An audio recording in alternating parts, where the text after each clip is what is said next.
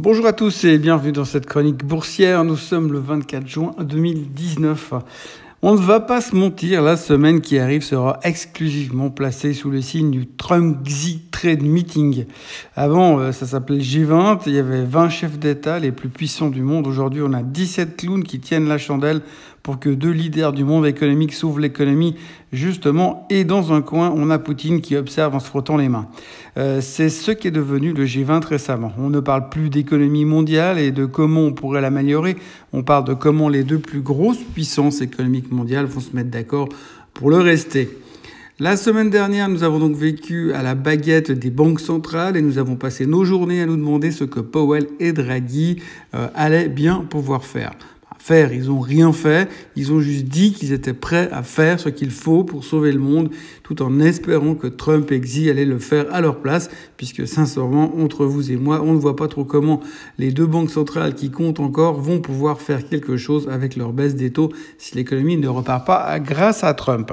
C'est vrai, Draghi est déjà dans les cordes et Powell a encore un peu de marge, mais il faut le dire vite.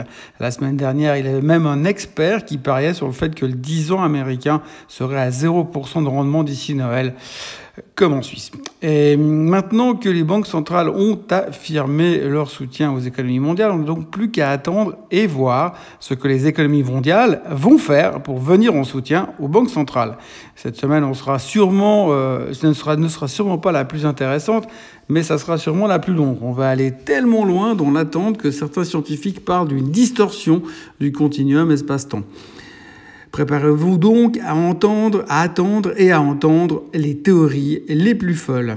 Oui, préparez-vous à entendre tout et n'importe quoi parce que euh, dans le monde de la finance, nous sommes incapables de garder les bras le long du corps et d'attendre patiemment. Nous sommes obligés de faire des grands gestes et des théories à deux balles qui seront oubliées lundi prochain parce que là, nous aurons des fêtes et que là, il faudra les analyser, pas simplement tirer des plans sur la comète et brasser de l'air en attendant.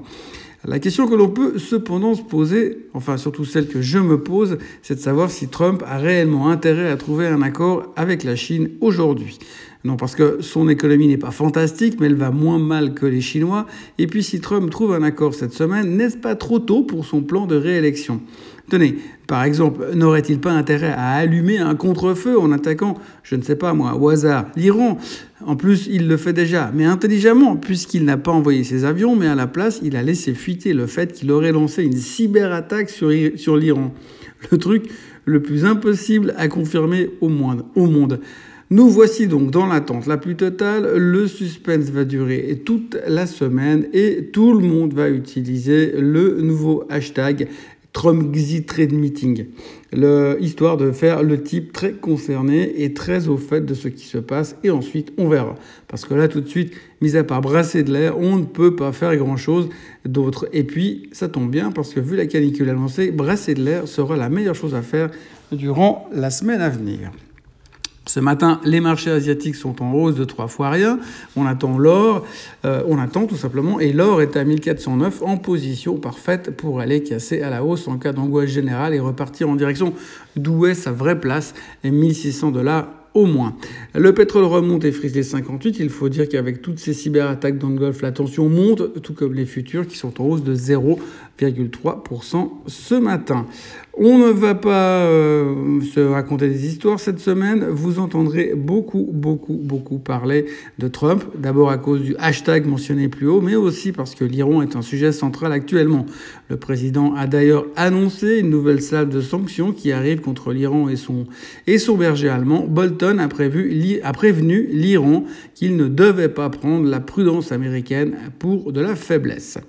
Quand on voit parler l'autre débile de Bolton, on sent qu'il n'a qu'une envie, c'est de voir le sang couler. Ce type immonde est né avec l'envie de bombarder l'Iran et je soupçonne qu'enfant il arrachait les ailes des mouches. Des mouches iraniennes, bien sûr.